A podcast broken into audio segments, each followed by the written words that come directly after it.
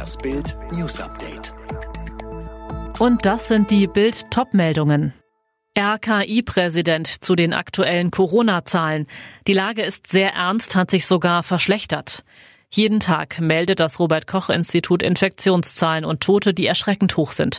RKI-Chef Lothar Wieler bezeichnet den Anstieg der Corona-Fallzahlen als besorgniserregend.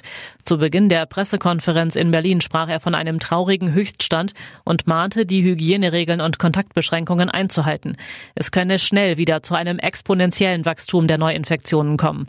Die Kontakte in der Bevölkerung seien noch nicht ausreichend reduziert worden. Man solle auf Treffen verzichten und Freunde und Familie schützen. Die Trendwende sei nur gemeinsam zu schaffen.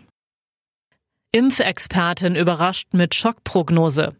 Obwohl hoffentlich bald mit den Coronavirus-Impfungen begonnen wird, zweifeln Experten daran, dass es eine schnelle Rückkehr zur Normalität geben wird. Zwar dürfte sich die Lage im Sommer 2021 wieder etwas entspannen, sagte Wissenschaftlerin Eva Hummers, Mitglied der Ständigen Impfkommission STIKO, den Zeitungen des Redaktionsnetzwerks Deutschland. Aber was im nächsten Winter passiert, bleibt abzuwarten. Dies hänge auch davon ab, wie viele Menschen bis dahin wirklich geimpft seien, sagte Hummers weiter. Zu denken, dass nächstes Jahr Weihnachten alles wieder wie früher ist, halte ich für zu optimistisch, dämpfte die Medizinerin Erwartungen. Auf jeden Fall wäre es zu riskant, die Hygiene- und Abstandsregeln nach den ersten Impfungen im Jahr 2021 aufzugeben.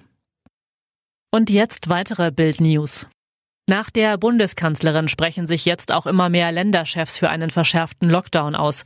Schleswig-Holstein, Sachsen und Berlin haben so einen bereits angekündigt. Und auch Mecklenburg-Vorpommern, das ja bisher gut durch die Krise gekommen ist, steuert auf verschärfte Maßnahmen zu. Ministerpräsidentin Schwesig.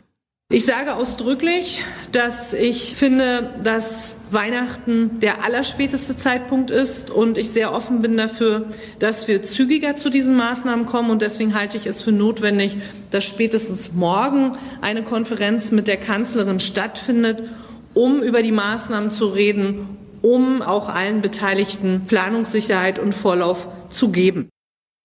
Lidl reagiert auf die Forderung von Landwirten und hebt ab sofort die Preise für einige Schweinefleischprodukte an.